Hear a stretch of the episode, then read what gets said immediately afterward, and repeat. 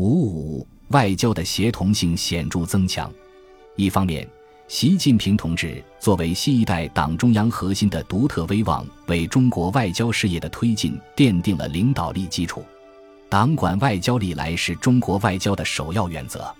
十八大以来，通过重拳反腐、从严治党、从严治军，党的凝聚力和战斗力显著增强，全国上下万众一心，众志成城。共同为民族复兴的伟大事业而奋斗，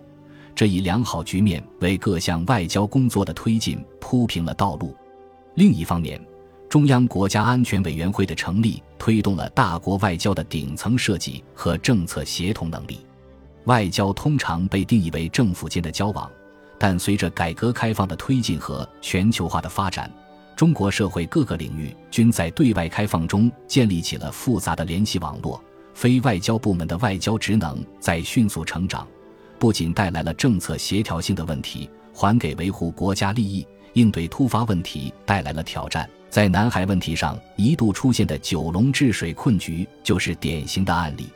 如何统筹国际和国内两个大局，充分调动和释放各方面的积极性和创造力，确立一盘棋的体制机制，确保中央对外战略意图得到贯彻和实现。是新时期中国外交急需解决的首要问题。